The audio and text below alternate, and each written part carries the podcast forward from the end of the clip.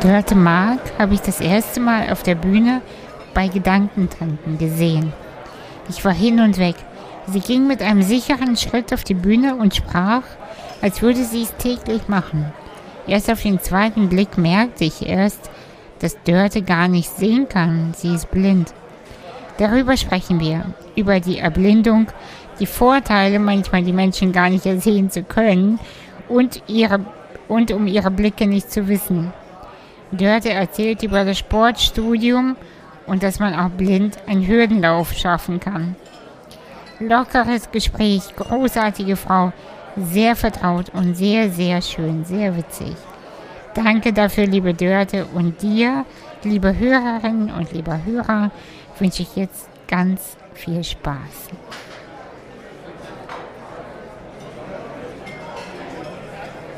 Hallo Dörte.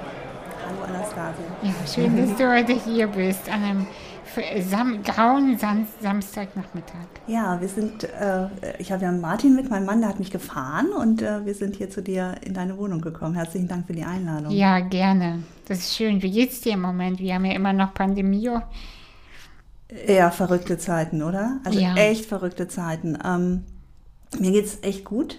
Ähm, das liegt auch daran, dass ich richtig gut zu tun habe. Damit habe ich nicht gerechnet. Also als im März so die ganzen Moderationen und ähm, Veranstaltungen abgesagt wurden, habe ich gedacht, oh weia.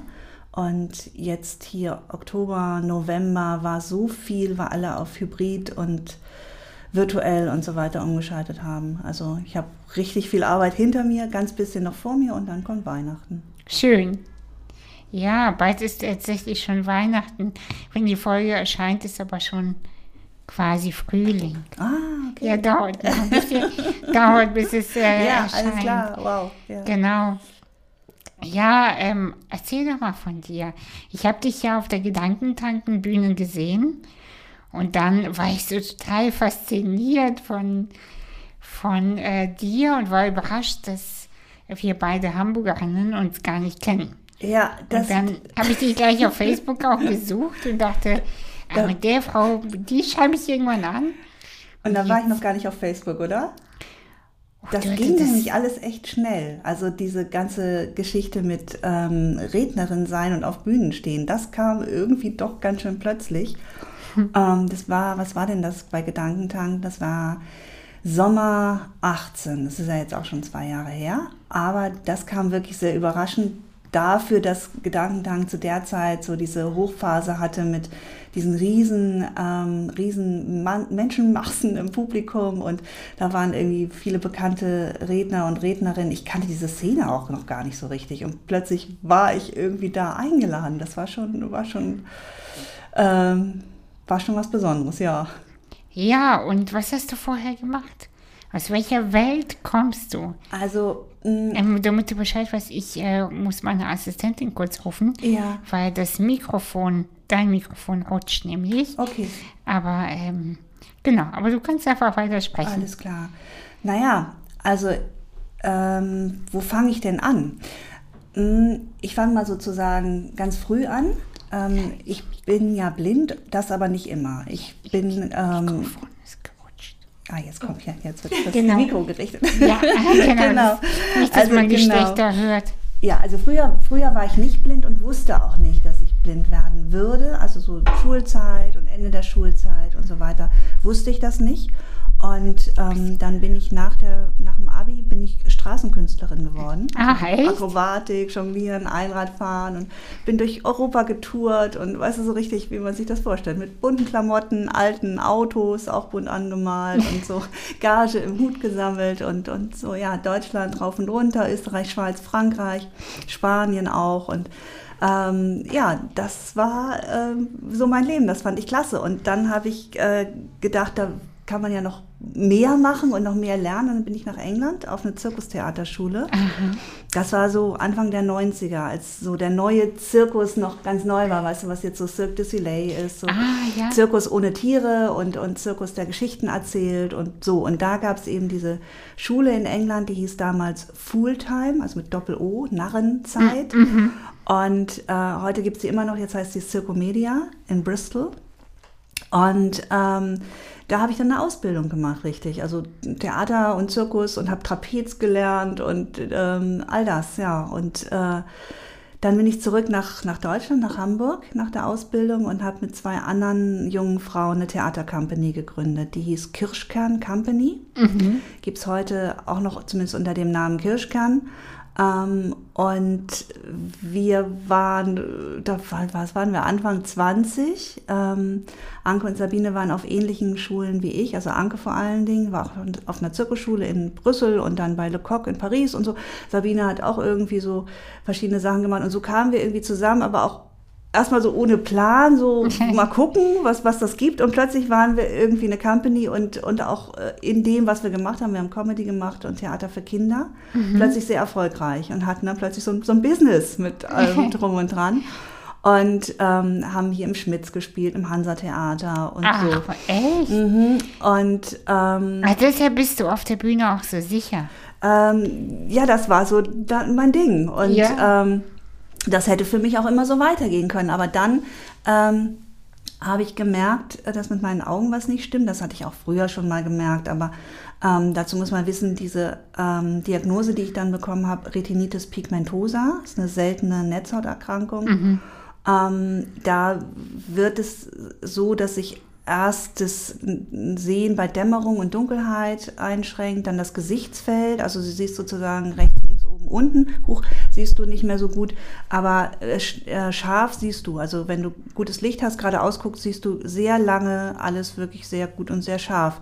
Und deshalb ähm, ah. merken das Augenärzte häufig auch spät. Was super ist, weil ich hätte das ja nicht früher wissen wollen, weil man gar nichts machen kann. Also du kriegst es diagnostiziert und das war's. Dann können die sagen, wir können nichts machen. Aber man, weiß man, wie schnell der Verlauf dann ist? Nein, also ich habe die Diagnose gekriegt, da war ich 25 und da war das schon echt sehr, sehr weit fortgeschritten. Also ah, okay. jetzt weiß ich ja viel, viel mehr als damals. Ich könnte mir fast vorstellen, dass ich dem Gesetz nach schon blind war, als ich die Diagnose gekriegt habe, ohne das überhaupt jemals zu denken, dass ich äh, so schlecht sehe, dass das äh, diese Dimension haben könnte. Aha. Und dann haben die noch mal in zwei, drei Unikliniken das alles nochmal äh, durchgecheckt. Und die haben gesagt, ja, sie können es irgendwie nicht sagen. Also es kann, kann zwei Jahre dauern, kann zehn Jahre dauern. Mhm. Und letztendlich, bis ich dann selbst gesagt habe, so jetzt bin ich blind, im Sinne von jetzt sehe ich wirklich nicht mehr und kann keine Schrift mehr lesen, also keine gedruckte Schrift mehr lesen und so, hat es dann nochmal so fünf, sechs Jahre gedauert. Mhm. Ja, und. Dann warst du Anfang 30 dann? Mhm. Ich bin von der Bühne dann weg. Also ich habe, ne, also eine Zeit lang habe ich noch gespielt, so bis 96. 92 mhm, war die Diagnose. Ja, doch bis 96 habe ich noch gespielt, ja. Also am Ende konnte ich nicht, fast nichts mehr sehen, aber Bühne ist ja überschaubar. Also wenn du dann weißt, was du da zu tun hast, sozusagen, kannst du das eigentlich auch blind. Das war gar nicht so ganz doll das Problem. Was wirklich schwierig war, ist so die Dynamik innerhalb der Gruppe. Ich meine, drei Frauen ist immer irgendwie eine Dynamik so nicht ganz einfach. Mhm. Ähm, und wir sind ja getourt. Also die anderen beiden konnten Auto fahren, ich nicht. Das war schon immer blöd. Und dann immer neue Orte, Kulissen aufbauen, abbauen. Und irgendwann konnte ich all das eigentlich nicht mehr. Ich konnte nur noch spielen. Und was aber ah, noch okay. blöder war, ist, ähm, die anderen beiden haben sich halt weiterentwickelt künstlerisch. Und ich war ja sozusagen emotional so damit beschäftigt, dass ich jetzt blind werde und so voller Wut und mhm. Trauer und Verzweiflung ja. und so weiter. Ich habe mich überhaupt nicht weiterentwickelt, im Gegenteil. Und das war eigentlich der Grund, mhm. warum ich gesagt habe, ich kann nicht weiter auf der Bühne sein. Das, ja. äh, äh, das, weil das ist ja das Frustrierendste, wenn du sozusagen da künstlerisch tätig bist und nicht weiterkommst, sondern schlechter wirst. Das willst du ja nicht. Naja, mhm. das war der Grund, warum ich aufgehört habe. Und sag mal, Leute, was mich jetzt interessiert, hat dich, also das Augenlicht, sage ich mal, zu verlieren, ist ja schon schlimm genug. Aber war deine Trauer, dass du die Kunst aufgeben musstest? Das noch Schlimmere? Also das war die ganze Zeit so, dass ich ja gedacht habe, ich finde noch was, dass ich nicht blind werde. Also ich habe mich wirklich mhm. alle Strohhalme, die irgendwie, und das war ja vor der Internetzeit, 92 war die Diagnose. Ja. Ich habe aber alles irgendwie rauf und runter, ne? Homöopathie, Akupunktur,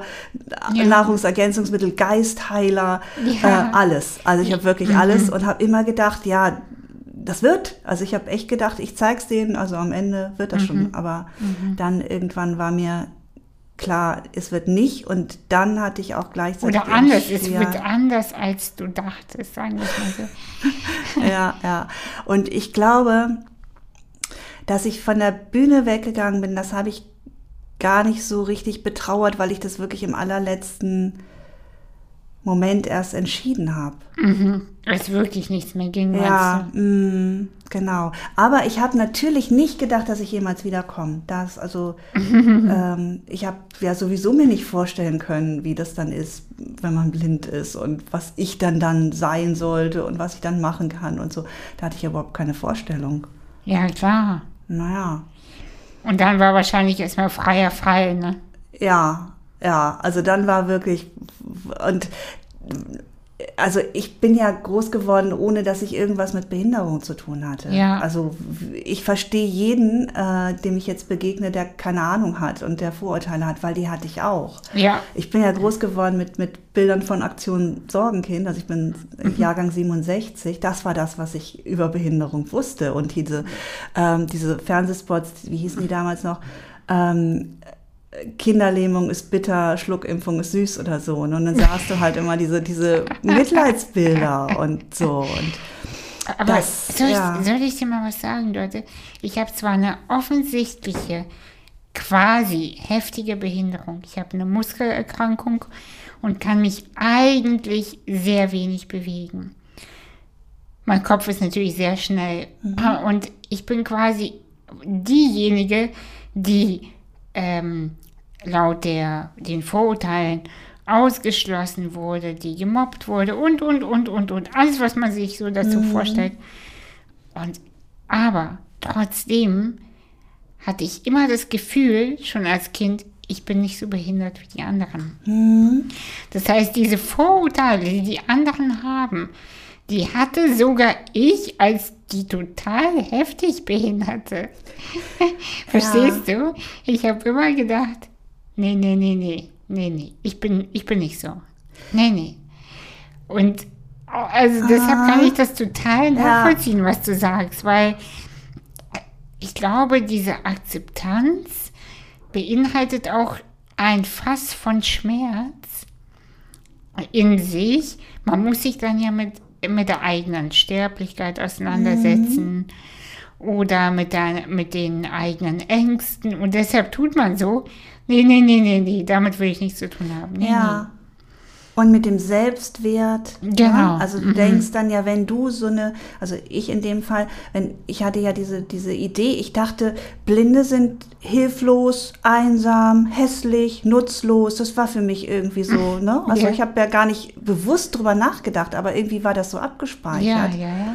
Und das waren so die Bilder, die ich hatte. Und das passte ja nicht mit dem, was ich dachte, wer ich bin und wer ich sein wollen würde und so weiter. Mhm. Ich habe gedacht, das Leben ist dann zu Ende und dann will ich auch nicht mehr leben. Also ich ja. habe gedacht, wenn ich blind bin, dann will ich nicht mehr leben, mhm. weil das für mich überhaupt, kann ich mir das einfach nicht vorstellen. Mhm. Ja. Ja, und dann warst du blind und lebst immer noch. Wie, wie, wie, war, der Weg, wie war der Weg da wieder raus? Ähm, das Verrückte war, ich war ja die ganze Zeit quasi das Opfer von meinen eigenen Vorurteilen. Ne? Mhm. Also so und dann, als ich wirklich unten angekommen war, war das eben so ganz anders, als ich gedacht habe, weil es war ja alles noch da. Also die Welt war irgendwie noch da und du konntest noch mit Leuten reden und äh, es war ja alles, passierte noch was. Also, und ich war noch da und eigentlich war ich auch noch die gleiche. Mhm. Damit habe ich nicht gerechnet. Ich habe mit mhm. vielen Dingen so nicht gerechnet und auch habe ich ja gedacht, bewusst oder unbewusst, dass dann alle Bilder weg sind. Und das ist ja, wenn man, du bist mhm. ja auch jemand, die sieht, ja. wie ich das eben auch war. Und dann ist das ja eine furchtbare Vorstellung, dass es gar keine Bilder mehr gibt. Und Aber das stimmt Das stimmt nicht, weil wenn du lange gesehen hast, dann sind im Kopf die Bilder nach wie vor alle da. Und die ja. entstehen auch neu und ähm, mhm. Das hat mich auch, glaube ich, überrascht. Also ich weiß, jetzt wäre es aber interessant, ob die Bilder, die du siehst, noch, die, noch die Bilder aus den 90ern sind. Ja, ich glaube ja. Und, ähm, Oder ja. ob du total auch überrascht wärst. Ich glaube, wenn ich jetzt Zack sehen würde, wäre ich schon ziemlich überrascht. Vielleicht auch nicht so sehr. Nein, oder? wahrscheinlich Also ich glaube, nicht. so, ja. Also, die Menschen haben mm. sich auch nicht so sehr entwickelt, dass es jetzt komplett. Äh, nee. Nee, und dann, dann kommt ja alles auch immer wieder. Also Ja. bei Klamotten und äh, Haarfrisuren und was weiß ich, es kommt ja auch alles wieder. Mhm. Nee, klar, es gibt sicher ein paar Sachen. Ich glaube, dass ich noch nie mit Augen ein Handy gesehen habe. Mhm. Oder? Wann kamen die Handys? Weiß ich jetzt gar nicht. Also so ein Ähm. Smartphone habe ich auf keinen Fall gesehen. So ein iPhone habe ich, nee, das kann ich ja gar nicht gesehen haben. Nee, auf je, äh, das kam auf jeden Fall später. Ich kann dir jetzt auch nicht genau sagen, wann, aber Ah, ja. ja, so 15 Jahre, noch mehr eigentlich. Aber dadurch, dass du das ja, ich meine, ne, also ich werde das schon erkennen, so. Ja. Aber es gibt vielleicht auch ein paar Sachen, die ich nicht erkennen würde. Das kann schon sein. Das ist schon spannend. Ja. Mhm. Ja, das ist spannend, ja. Naja, Mhm. aber jedenfalls, das war auch so eine Überraschung, dass quasi ne, ich mir alles einfach vorstelle. Bis dahin, wenn ich jetzt, jetzt sitzen wir heute miteinander in deiner Wohnung, wenn ich wieder zu Hause bin oder morgen, werde ich das Gefühl haben, ich habe das alles gesehen. Und, Ah, und dann schön. muss ich mich quasi dran erinnern, nee, das ist das, was ich mir sozusagen, ne, das sind die Bilder, die in meinem Kopf entstanden sind, nicht Ja. die, die ist ja, ähm, ja, aber da, auch das war so eine Überraschung. Mhm. Ja, und dann ähm, bin ich irgendwann in so eine Beratungsstelle. Da wollte ich vorher ja auch nie hin, weil ich wollte ja gar nicht blind werden. Warum hätte ich in eine Beratungsstelle gehen sollen? Ne? Ja. Also für Blinde und Sehbehinderte so eine Beratungsstelle. Da warst du aber in Hamburg schon. Das war hier in Hamburg, genau. mhm. Und ähm, da saß dann Herr von Lüder. Der ist selbst auch blind. Und den habe ich dann gefragt, was ich denn jetzt machen kann und wie das alles so weitergehen könnte. Und ähm, dann hat der den echt entscheidenden Satz zu mir gesagt. Er hat gesagt, naja, du kannst als Blinde eigentlich alles machen, wenn es scheitert dann an der mangelnden Fantasie der Sehenden. Und das war für mich so, dass ich dachte, ja, der muss es ja wissen, der ist blind äh, und auch schon lange blind. Wenn der mir das sagt, okay, ich kann es mir zwar nicht vorstellen, aber ja, dann habe ich mich zumindest mal drauf eingelassen und dann Schritt für Schritt, was man dann da alles so lernt und macht und rausfindet, was dann eben blind geht und was vielleicht auch nicht geht. Ähm, aber so diesen ganzen, weißt du, den, den Haushalt machen und Ja. einkaufen gehen und mit dem Computer und so mit dem Stock auf der Straße. Später habe ich dann ja einen Blindenführhund auch gekriegt und solche Sachen. Ja, und ähm, dann ähm, war das so, ich war die ganze Zeit an der Uni eingeschrieben, also wie das so ist in meinem Jahrgang, ne, das ist ja dann oft so, du bist an der Uni eingeschrieben, dann hast du irgendeine Form von Status- und Krankenversicherung. Und ich, ich hatte dann ähm, schon auch äh, fleißig Scheine in, in Anglistik und Pädagogik. Und ich wollte aber eigentlich am allerliebsten Sport studieren. Und ähm, dafür ist der NC in Hamburg mega hoch. Das hätte ich nicht geschafft. Und dann aber, als ich die Diagnose hatte, konnte ich einen Härtefallantrag stellen. Und nun war es ja so ein bisschen, ne, also ich muss jetzt unbedingt Sport studieren, weil ich sehe ja nicht. Und äh, dann mit Härtefallantrag, aber ich habe den so äh, noch mit der Hand geschrieben. Das konnte ich gerade noch so irgendwie. Ähm, und habe denen gesagt, warum es das Einzige ist, was überhaupt Sinn macht. Und dann haben die gesagt, na gut. Und dann habe ich Sport studiert. Und das, und das klappte? Ja, das klappte. Außer Ballspiele. Also die Oh, klappten nicht. also jetzt gibt es ja echt eine Menge. Jetzt gibt es ja Blindentennis und Blindenfußball. Das gab es da noch gar nicht. Mhm. Und äh, deshalb musste ich aber dann alles andere machen. Also äh, jede Sportart, die man sich überhaupt nur vorstellen kann, die die es da gab, die nicht mit Bällen zu tun hatte, die musste ich dann machen. Ja. Mm. Und ähm, weil ich ja auf der Zirkustheaterschule war, hatte ich dann ja schon eine ganze Menge, was sozusagen. Heimspiel war für die Prüfung. Turnen, Tanzen, das war natürlich für mich super. Ähm, ja, und dann Schwimmen und Rudern und Judo und äh, was nicht alles und Leichtathletik. Da musste ich dann auch eine Prüfung machen. Ui. In Hürdenlauf. Ach, herrje. und da, und, Das, das war vielleicht, äh, ja, ja, das war außergewöhnlich bestimmt. Das war vielleicht auch das Verrückteste in dem, in dem ganzen Studium. Und ich wollte es ausprobieren. Vor allen Dingen wollten es aber auch die, mit denen ich zusammen studiert habe und die Professorin und so, die wollten es irgendwie auch alle wissen, geht das? Und dann haben wir da ein halbes Jahr dran rumgeübt, die anderen auch immer mal mit Augenbinde und äh, dann mit Schaumgummihürden und mit an der Hand und am Band und auf einer Teppichspur und auf Musik zu und was nicht alles. Mhm. Ja. Und äh, Und am Ende hat es auch geklappt, ja. Da habe ich dann meine Prüfung gemacht in Hürdenlauf. Ja. Oh, ja. Bist du manchmal froh, die Gesichter der Leute nicht zu sehen? Weißt du, ich glaube, ähm, jede, jede Beeinträchtigung hat ja so ihre, ihre Vorteile und ja. ihre Nachteile und ihre Besonderheiten und so weiter. Fall, und ja. ähm, beim Blindsein ist es ja so, ich fange mal anders an. Also ohnehin ist ja sozusagen so, so die, die vielleicht Diskriminierung oder die Vorurteile gegenüber Menschen mit Behinderung sind ja sowieso anders als die, das ist ja kein Rassismus oder so. Man wird ja nie beschimpft oder so. Also genau. Also wenn, dann mhm. wird man irgendwie überbehütet oder bemitleidet oder so. Oder, Aber, oder sanft gemieden so. Ja, ja, genau, sowas. Aber wenn du dann auch noch blind bist, dann kriegst du das ja auch nicht richtig mit. Also die, die komisch gucken, die sehe ich ja nicht. Ich denke ja immer, alle sind nett, weil die, die mit denen ich zu tun habe, das sind ja nicht die, die, äh, die, die, die aus dem Weg gehen oder so. Ne? Ja. ja. Mhm. Genau, das, das war nämlich auch mein Gedanke. Du, kann, du hast einfach die Möglichkeit, die Welt für dich so zu kreieren, wie sie dir gut tut. Das weil du das vieles ja auch, also ich, ich habe halt ganz viele Fragen, weil wenn man, also das eine ist, wenn man sich ein paar Gesichter wegdenken könnte, was ich mir sehr oft wünsche, mhm. zu sagen, oh, die müsste ich jetzt her heute echt nicht sehen. Also so, das ist das eine. Und das andere ist halt auch, was ich mich frage, ob du sensi noch sensibler bist für Energien. Also würdest du jetzt spüren zum Beispiel, dass ich ohne etwas sage wütend werde? Würdest du meine Wut fühlen? Das ist eine echt schwierige Frage. Ähm, ich glaube, das könnte sein, vielleicht auch wenn ich dich noch besser kenne. Mhm. Und ich meine, ich werde jetzt wenn, auch nicht wütend. Wenn ich, nee, nee, ich überlege jetzt gerade und ich befürchte, dass ich dich enttäuschen muss im Sinne von, wenn jetzt jemand im Bus sitzt und ich auch. Ja.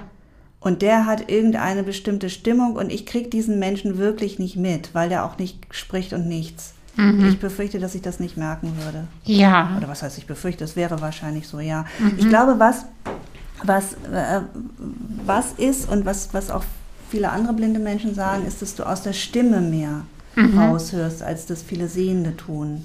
Mhm. Und ähm, ich glaube, dass viele von uns sehr, sehr geschult sind, damit darauf zu achten, wie man aussieht, also von Gestik und Mimik und wie so der Gesichtsausdruck genau. ist. Aber die Stimme, da sind alle sehr unvorsichtig im Sinne von, ähm, da achtet keiner drauf, mhm. was man damit verrät, was man vielleicht nicht verraten möchte. Ja, und das und damit kann man bei dir aber viel verraten, ne?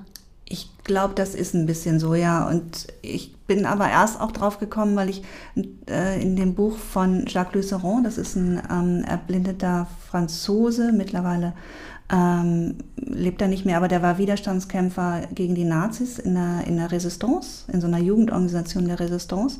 Und sein Job war das, die neuen Mitglieder zu prüfen sozusagen. Ah. Weil es geht ja, ne, ist ja klar, wenn du einen Verräter in den eigenen mhm. Reihen hast, geht ja sofort um Leben und Tod. Mhm. Und die haben den halt zu dem Jacques geschickt und der hat sagt genau darüber, die Leute waren nicht auf der Hut, weil wenn sie ne, mit ihm, mit dem kleinen Blinden da geredet haben, dann haben sie nicht, nicht irgendwie drauf geachtet, wie sie klingen.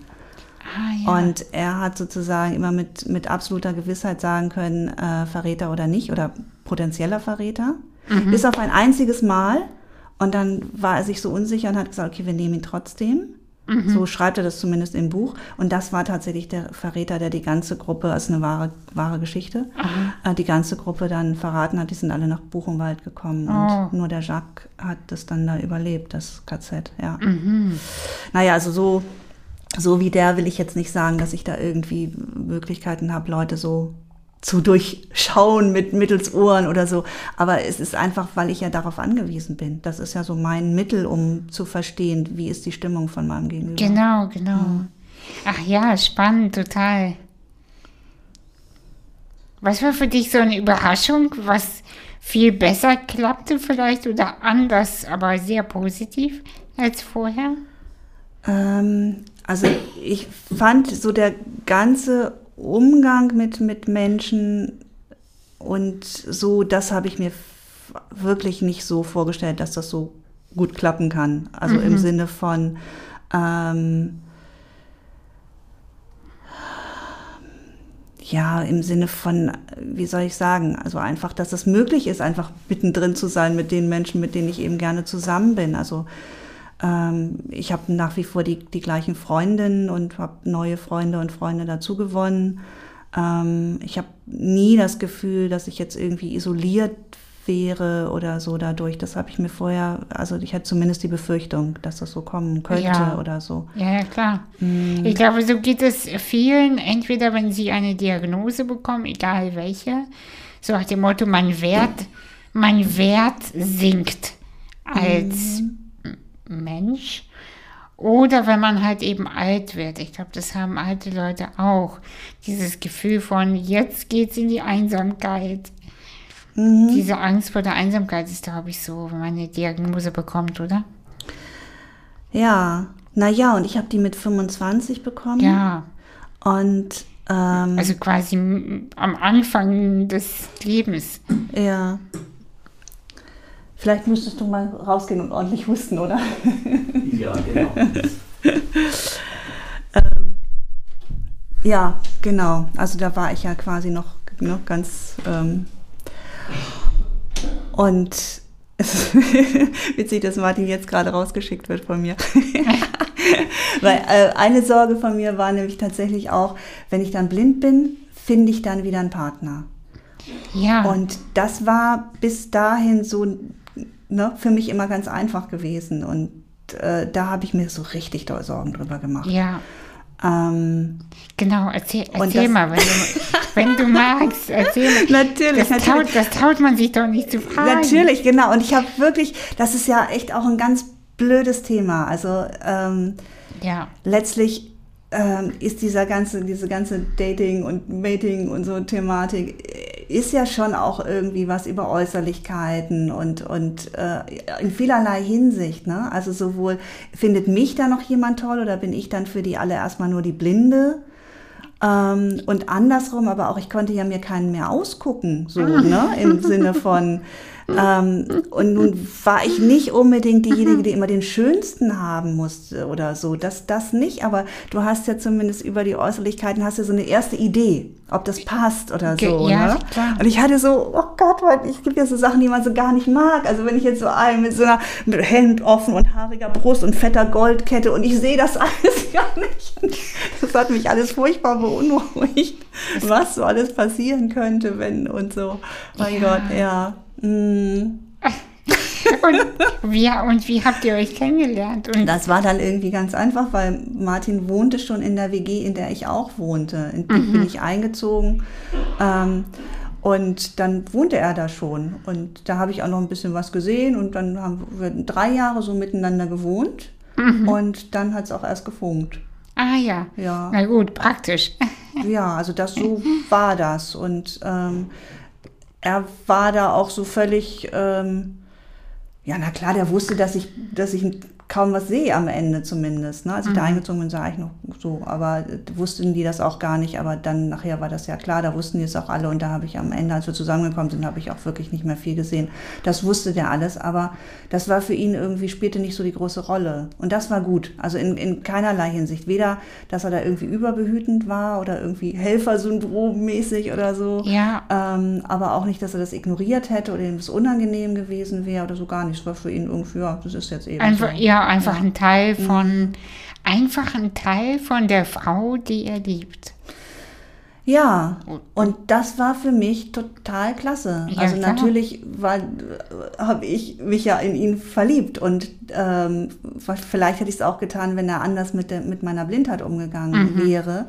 Aber das wäre natürlich nicht so schön gewesen, wenn er da jetzt äh, irgendwie entweder überbehütend oder irgendwie verkrampft mit gewesen wäre. Oder so. Ja, ja, mhm. klar. Ich glaube, weißt du, diese Geschichten, sage ich mal, die die kann einfach jeder Mensch mit irgendeiner Behinderung äh, erzählen. Also so diese Ängste, diese Unsicherheiten.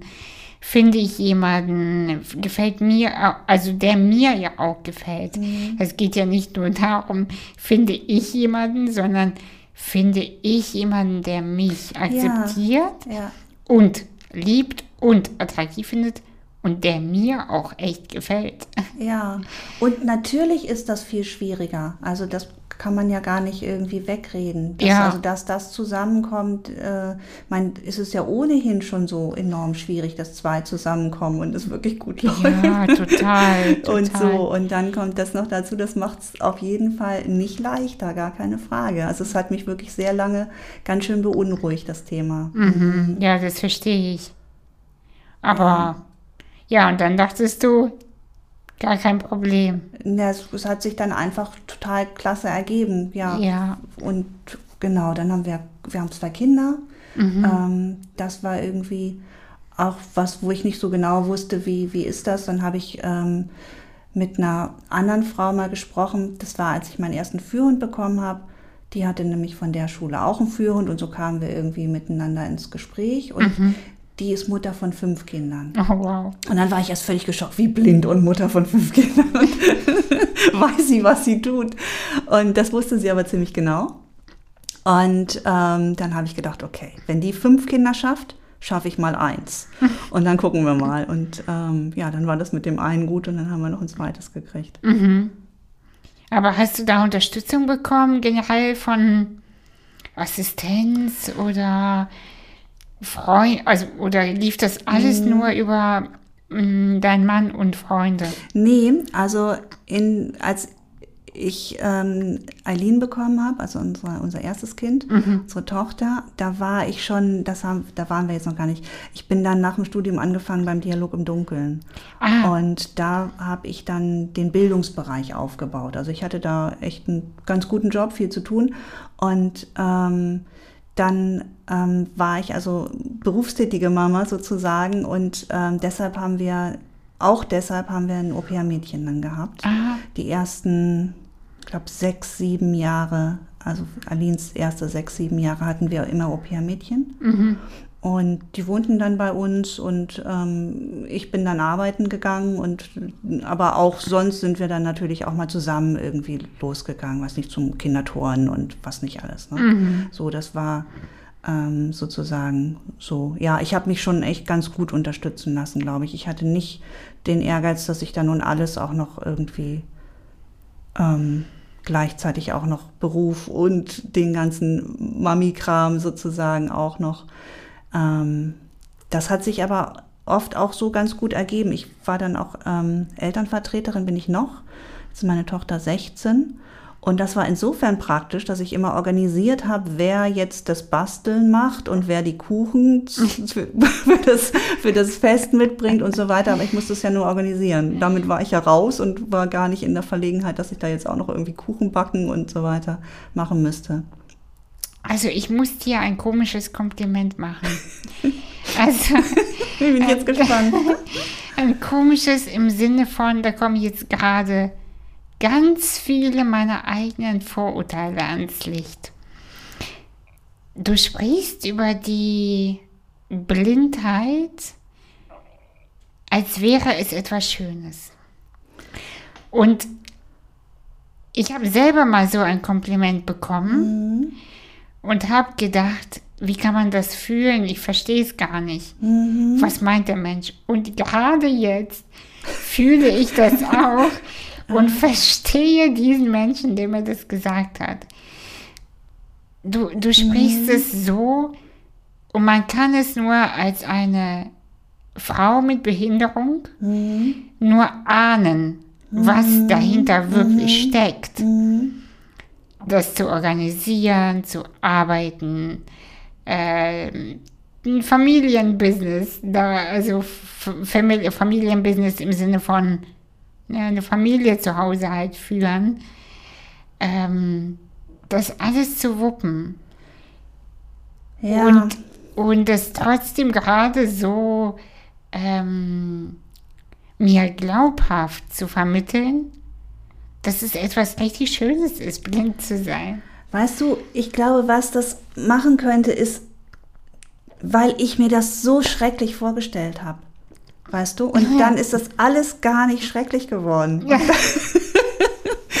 ja ich glaube, dass das ist mhm. mit jedem neuen Schritt ähm, sind irgendwie Dinge dazugekommen, von denen ich ja früher gedacht habe, das wird alles nicht möglich sein, das ist alles vorbei. Und ähm, ja, insofern ist das irgendwie noch toller, als es ohnehin schon toll ist. Mhm. Weißt du, also es ist natürlich sowieso schon schön, wenn, wenn du Kinder hast und es klappt gut und so, ne? Aber weil es noch ein bisschen weniger selbstverständlich mir erschien, sozusagen. Ja, das ist echt das, diesen Satz, den fand ich eben so schön.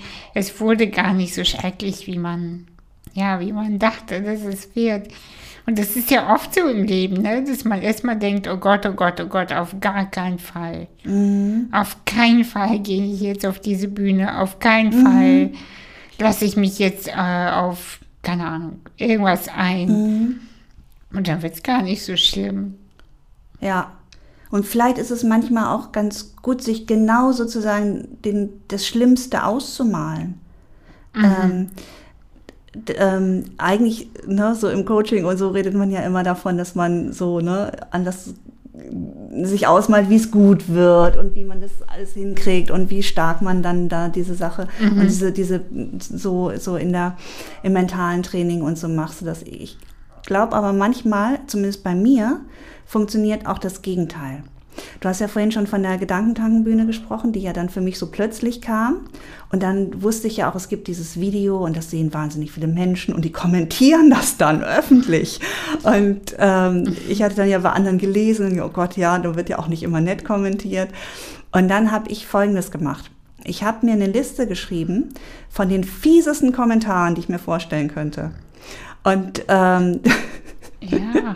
und was mich wirklich auch verletzen würde, wenn das jemand schreiben würde. Mhm. Und dann ähm, hatte ich diese Liste, dann habe ich das, glaube ich, meiner Tochter erzählt. Sie, Mama, du kannst doch nicht deine eigenen Hater-Kommentare. Und ich so, ja, die will ich doch nicht posten. Die habe ich jetzt mhm. nur mal so, ne? Also, und mhm. dann habe ich gedacht, okay, das wäre die Höchststrafe. Und jetzt mal gucken, ob das noch irgendjemand toppen kann. Mhm. Und natürlich ist alles nicht eingetreten. Also, ja. das äh, ja. gibt kaum irgendwie einen bösen Kommentar. Und wenn, dann ist er irgendwie völlig gaga. Ähm, aber das, äh, ja, manchmal ist es ganz gut, sich zu überlegen, okay, was könnte denn im allerschlimmsten Fall passieren? Und dann wird es ja nur noch besser. Ja, und sich darauf auch schon mal gefasst machen. Mhm. Ne? Was war das Unangenehmste, was du mal gelesen hast über dich? Gibt es da etwas? Ähm, weißt du, ähm, Nee, aber was ich manchmal gehört habe, schon. Mhm. Und das ist ja, nun bist du ja auch eine Frau mit Behinderung. Ich finde, dass wir manchmal innerhalb der Community von Menschen mit Behinderung ziemlich, ziemlich ungnädig miteinander sind. Ja, das stimmt. Ja. Das finde ich, äh, finde ich ja. echt ein ganz schwieriges Thema. Ja, ja. Mhm. Also wenn ich jetzt so rausgehe und sichtbar werde und dann auch noch damit erfolgreich bin und ja. so, dann gibt es manchmal schon solche Kommentare wie ja die Vorzeigeblinde und so. Ja, ja, ja. Und das Aha. trifft mich wirklich, weil was soll ich denn machen? Soll ich mich jetzt auch verstecken, nur damit ich mhm. irgendwie dann nicht die Vorzeigeblinde bin oder so? Also ja. ähm, das finde ich wirklich ganz schwer, weil ich auch selber nicht, ich, ich habe schon ein großes Gefühl von Solidarität und, und, und auch von, von, von das Gefühl von Community und so und ähm, schwierig, finde ich das. Das finde ich wirklich das Schwierigste. Ich, ich finde ja. das gerade so gut, dass du das ansprichst, äh, weil ich finde, das wird zu selten angesprochen und ich persönlich, ha, ich persönlich habe tatsächlich auch niemanden, mit dem ich das besprechen kann. Äh, deshalb würde ich vorschlagen, lass uns das doch äh, diesen Podcast nutzen, um das einfach Gerne. zu, zu ja. sagen auch. Ja. Äh, weil genau das ist auch bei mir Thema tatsächlich. dass ähm, wenn ich beobachte einfach, wenn es mir nicht so gut, als es mir nicht so gut ging, dann hatte ich einen Support von der Community. Aber sobald ich sichtbarer wurde und vor allem den Ansatz angefangen habe zu verfolgen, Inklusion ist für mich, wenn wir auf Veranstaltungen gehen, die nichts mit Inklusion zu tun mhm. haben. Mhm. Und, äh, und dafür habe ich so viel Ärger bekommen. Also, äh, und immer, mh, mm, nicht immer und viel, das stimmt nicht, aber Nachrichten, die wirklich, wenn sie kommen, dann echt wehtun. Mhm. Mhm. Und dass ich mich auch frage, genauso wie du, was wäre denn dann die Lösung? Was, was sollte ich dann machen? Äh, also erstens können wir eh nicht allen gefallen. Das können ja, wir gar nicht. Mhm. Na klar, das muss ja auch nicht. Genau, aber trotzdem mh, mm, dieser Ausschluss und die, nee, nicht Ausschluss, sondern ich empfinde das wie so ein Messerstich von hinten mhm. so ein bisschen. Und bin dann immer so erschrocken. Ich bin so überrascht. Denke mal, wie, wie kommt das? Und dann bin ich wirklich drei, vier Tage echt down, muss ich schon zugeben. Das kann ich total gut verstehen. Und ich bin auch jetzt noch gar nicht so sicher, ob das so viele Kommentare in die Richtung gibt oder ob das so verletzend ist oder ob ich das nur so empfinde, bin ich mir gar nicht so sicher. Ich glaube, es gibt nicht, also mhm. ich, ich kann ja von mir nur erzählen, ich habe nicht so viele, aber wenn sie kommen, dann tun sie richtig weh. Mhm. Und meistens, wenn es von Frauen mit Behinderung kommt, dann mhm. tut es mir persönlich noch mehr weh. Und ähm, ich kann das so gut verstehen. Es geht mir nämlich genauso.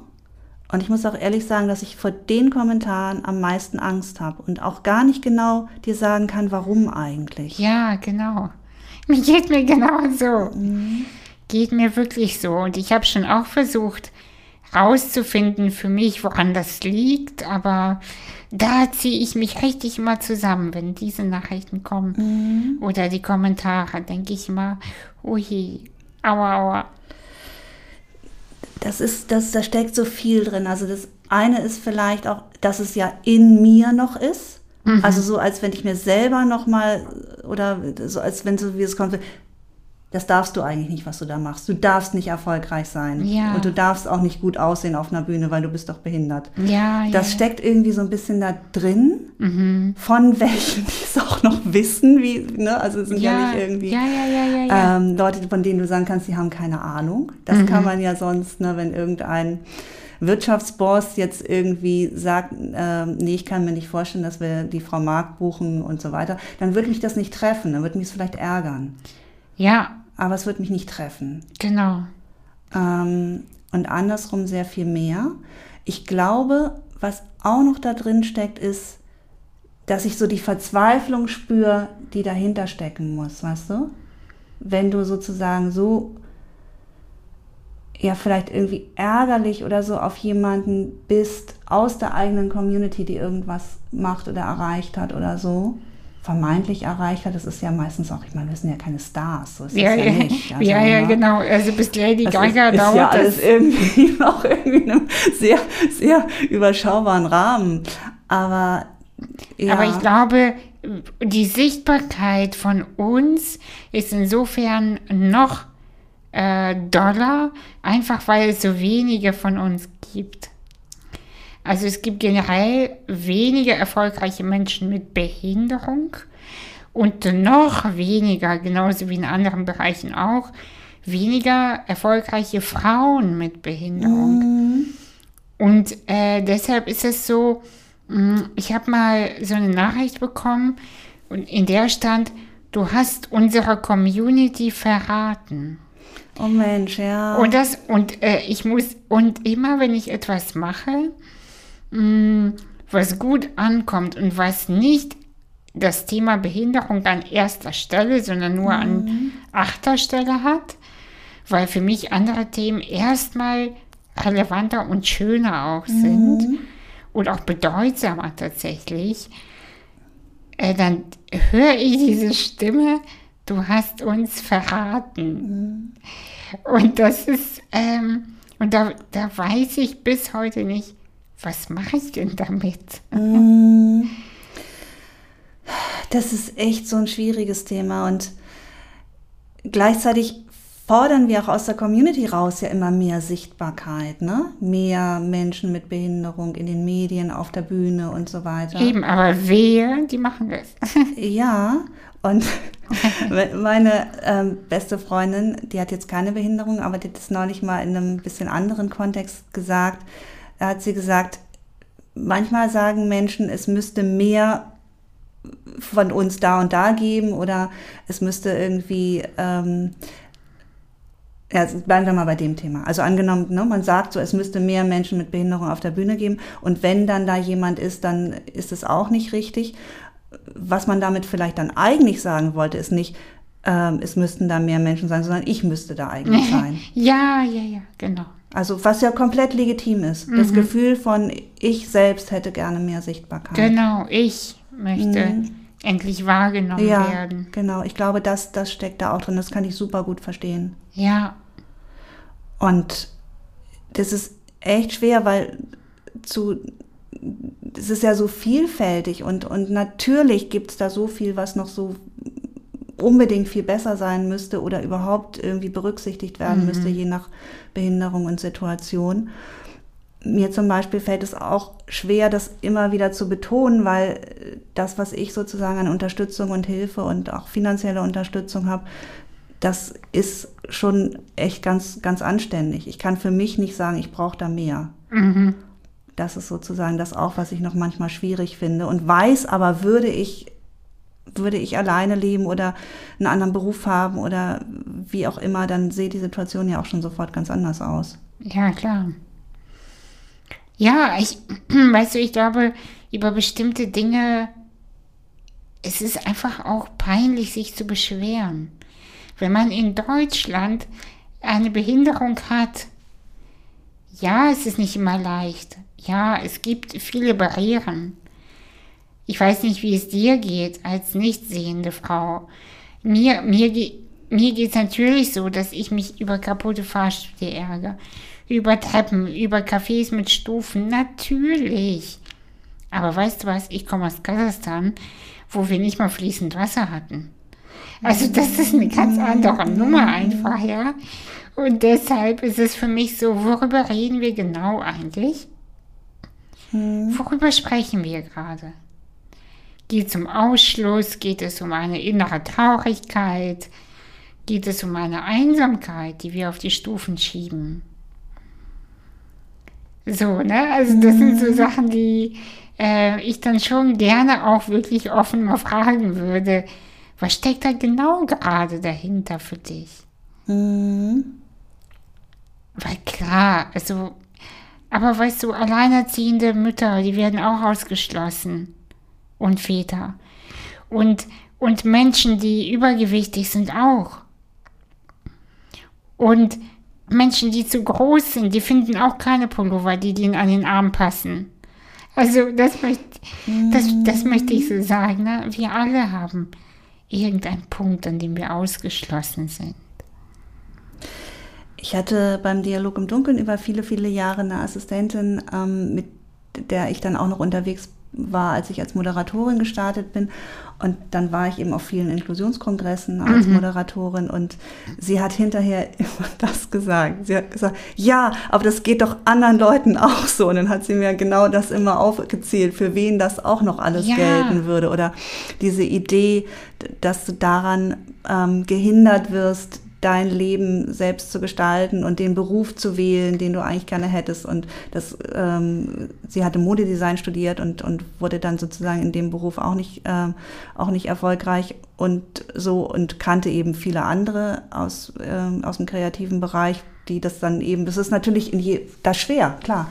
Und sie hat immer gesagt, das gibt doch andere auch und, und so, ne? Also das war interessant, weil wir jedes Mal so, äh, hat sie mir das zurückgespiegelt, mhm. dass es kein speziell das Thema ist, was nur mit Behinderung zu tun hat. Ja, ja. Das, und das finde ich eben auch und bekomme dafür sehr viel Ärger, wenn ich das sage. Mhm. Und gleichzeitig bin ich so froh, dass Menschen vor uns da waren, die sich eingesetzt haben. Auf jeden die, Fall. Die Rechte durchgekämpft ja. haben. Und ähm, also unter den Menschen mit Behinderung sind blinde Menschen ja auch nochmal echt privilegiert. Das, das ist ja kein Geheimnis. Im Sinne von, es gibt dieses äh, ähm, einkommensunabhängige Blindengeld. Bei der Steuer bist du in der, in der allerhöchsten Kategorie und, ähm, mhm. und vieles mehr, also was sozusagen mit anderen Behinderungen echt schlechter ist, ähm, weil blinde Menschen im Sinne von Selbsthilfe sehr früh angefangen haben, wirklich das durchzukämpfen. Ja. Insofern bin ich so dankbar, dass ja. das schon alles da ist. Ach, und, du, ja. total. Und auch mit Assistenz, dass ich zum Beispiel nicht im Heim leben muss, sondern in einer wirklich schönen Wohnung leben darf mit Assistenz. Und das haben ja auch Menschen vor mir erkämpft und haben gesagt, nee, wir machen das nicht mehr, dass wir in Heime gehen mhm. oder Pflegedienste kommen. Auf keinen Fall. Und also natürlich, klar. Und ähm, ich habe auch, als ich dann eben angefangen habe zu moderieren, war ich natürlich, wie gesagt, erstmal so im Kontext von Inklusion gebucht, dann hat sich das ausgeweitet. Ähm, und natürlich habe ich auch viel darüber nachgedacht, will ich jetzt Aktivistin werden und würde das ja. äh, so das sein. Aber ich finde es super wichtig, dass es diese Stimmen gibt, dass es Aktivisten gibt in dem Bereich. Mhm. Ähm, und es ist aber sozusagen nicht mein, mein Talent oder wie soll ja. ich sagen? Also ähm, nicht, vielleicht nicht dein Hauptthema. Ja, und weißt du, was auch noch dazu kommt? Ich habe mich in in der Oberstufe habe ich mich total viel mit dem Thema Feminismus auseinandergesetzt. Da habe ich endlos viel Referate zu gehalten. Das war mein Thema. Mhm. Und viel später habe ich dann erkannt, dass Frauen was werden, die sich nie mit dem Thema auseinandergesetzt haben. Die machen das einfach. Und ich war echt so ein bisschen sauer und gedacht so, wie? Ah, ja, und ja. Äh, ich wollte sozusagen das auch nicht noch ein zweites Mal. Ich wollte einfach mhm. jetzt auch mal gucken, was geht und es dann einfach machen. Ähm, das ah, kommt auch noch so ein bisschen Ey, dazu. das finde ich jetzt mhm. auch richtig interessant. Das ist ein super interessanter Gedanke. Das heißt, Du, du hattest so ein Gefühl von, die, wir haben die Einsicht der Abarbeiten und den Mund fusselig reden. Die anderen sagen Danke, tschüss. dann nicht mal vielleicht, weil dann, also weil einfach ja schon so viel möglich war. Meine damals beste Freundin zu Oberstufenzeiten, die hat es gar nicht interessiert. Und die hat richtig fett Karriere gemacht. Die war dann irgendwie bei Boston Consulting und dann irgendwie als Marketingleiterin bei einem riesen Pharmakonzern und so weiter. Und die, ne, also das, was wir damals irgendwie immer gesagt haben, ja, es ist so schwer für Frauen und Glasdecke und du kommst nicht nach oben und so weiter. Dann haben die das einfach gemacht, weil sie es vielleicht auch gar nicht wussten, dass es so schwer ist. Ja. das ist auch, ja, ja, weil sie es gar nicht wussten, haben sie es einfach gemacht. Cool. Ja. Jetzt wir sprechen schon seit einer Stunde. Wow. Das ging sehr schnell. ja. Ähm, gibt es noch etwas, was du erzählen möchtest? Also, wir haben ja jetzt schon so ein bisschen gesprochen, wie, wie das dann ähm, ich erzähle dir mal, wie, wie das dann gekommen ist, dass ich wieder zurück auf die Bühne gekommen ja, bin. Das ist ja, vielleicht nochmal interessant. Also ich war, gerne. Ich war ähm, insgesamt 15 Jahre, war ich angestellt beim Dialog im Dunkeln und ähm, da konnte ich viel aufbauen, hatte da auch viel Freiheit, diesen ganzen Businessbereich und Workshops und ähm, wirklich hochkarätig und wir sind viel in verschiedenen Ländern gewesen, in verschiedenen Erdteilen und haben da so für große Firmen Workshops gemacht und so weiter. Das war alles toll.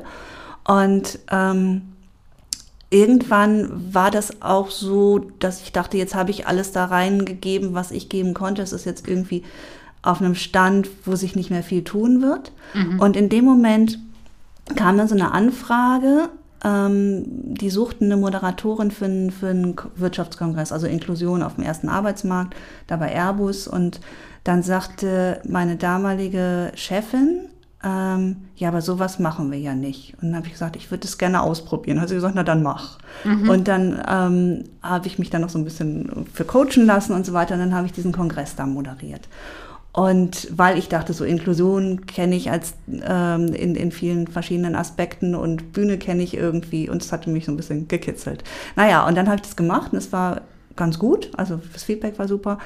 Und ähm, dann passiert auch erstmal eine Weile nichts. Und ich dachte, jetzt hast du es mal gemacht, aber ich habe auch noch nicht drüber nachgedacht, dass da jetzt groß was draus werden könnte. Mhm. Und dann ähm, kam dann der nächste Auftrag ein Jahr später und dann irgendwie ein halbes Jahr später und dann ist es plötzlich explodiert. Und dann hatte ich so viele Anfragen für Moderation, also dann schon bundesweit. Mhm. Und dann habe ich mich irgendwann entschieden, dass ich mich damit selbstständig mache. Und es ging echt schnell, dass das so richtig hochkarätig wurde. Also ähm, da hatte ich noch nicht viel gemacht und auch noch nicht lange was gemacht. Da riefen die mich an vom SPD-Vorstand und mhm. wollten eine Veranstaltung machen mit Andrea Nahles und Sigmar Gabriel. Und ich hätte beinahe gesagt, ja, die habe ich im Radio schon mal gehört.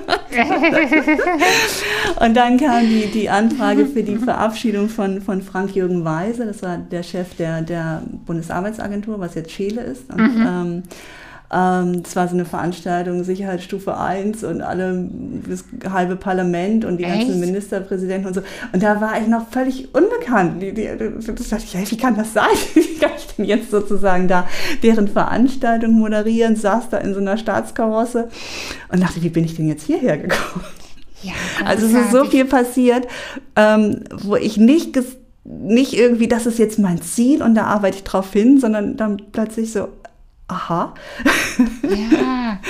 so ist es gekommen, ja. Und dann war ich irgendwann. Und, und das Interessante so, dabei mm. ist ja, dass du dich gar nicht so, mh, mm, so angestrengt hast, im Sinne von dich so abgerackert hast, sondern du hast es so passieren lassen. Das finde ich gerade so schön.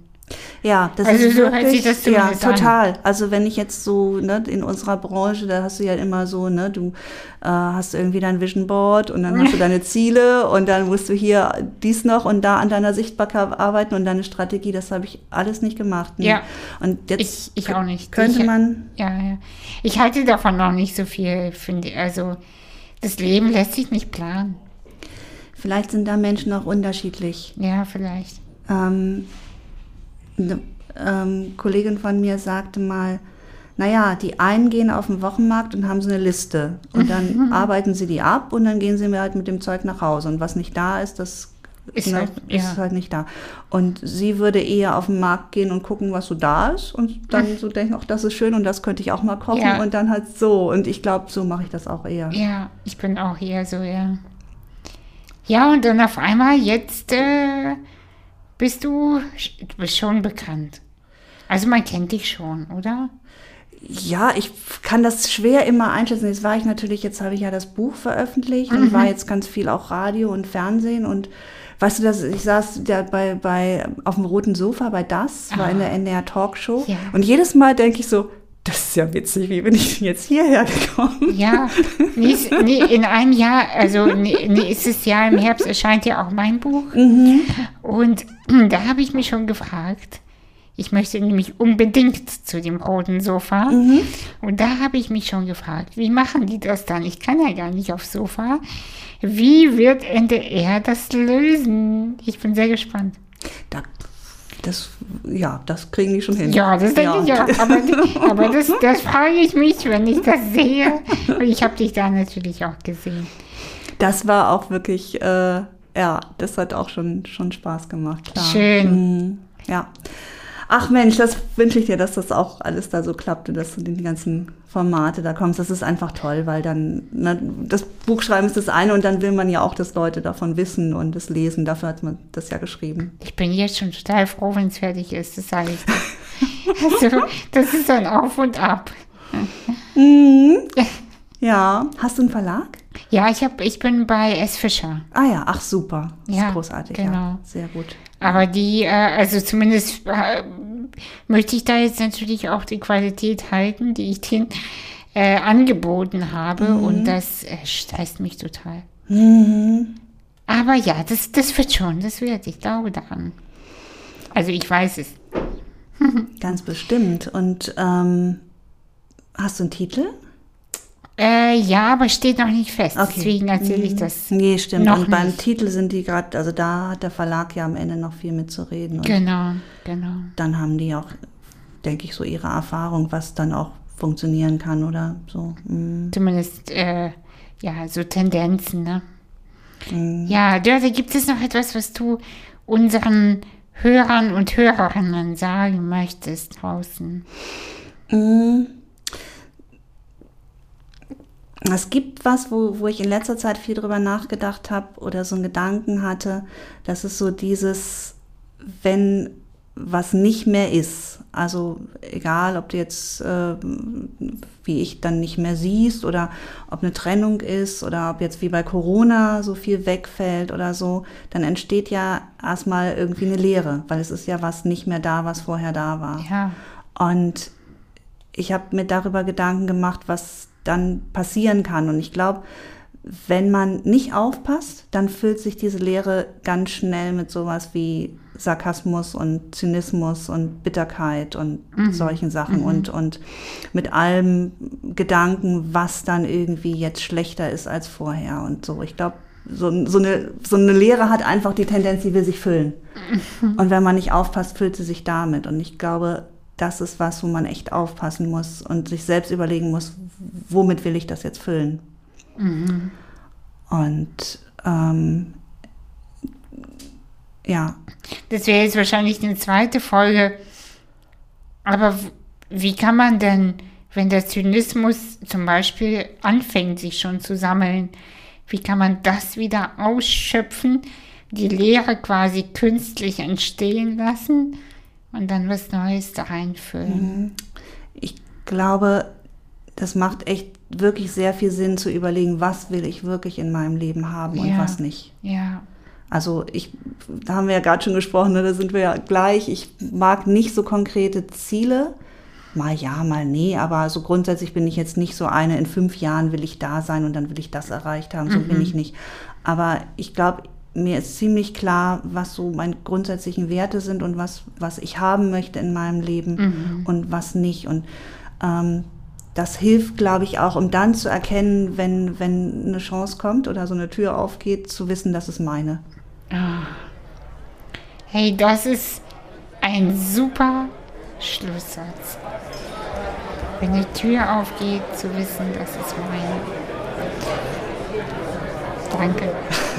Dörte, ich danke dir sehr. Das ja, das Gespräch, so viel Input, so viel, ach, so viel Liebe. Dankeschön. Mach's gut. Du auch. Viel, viel Freude.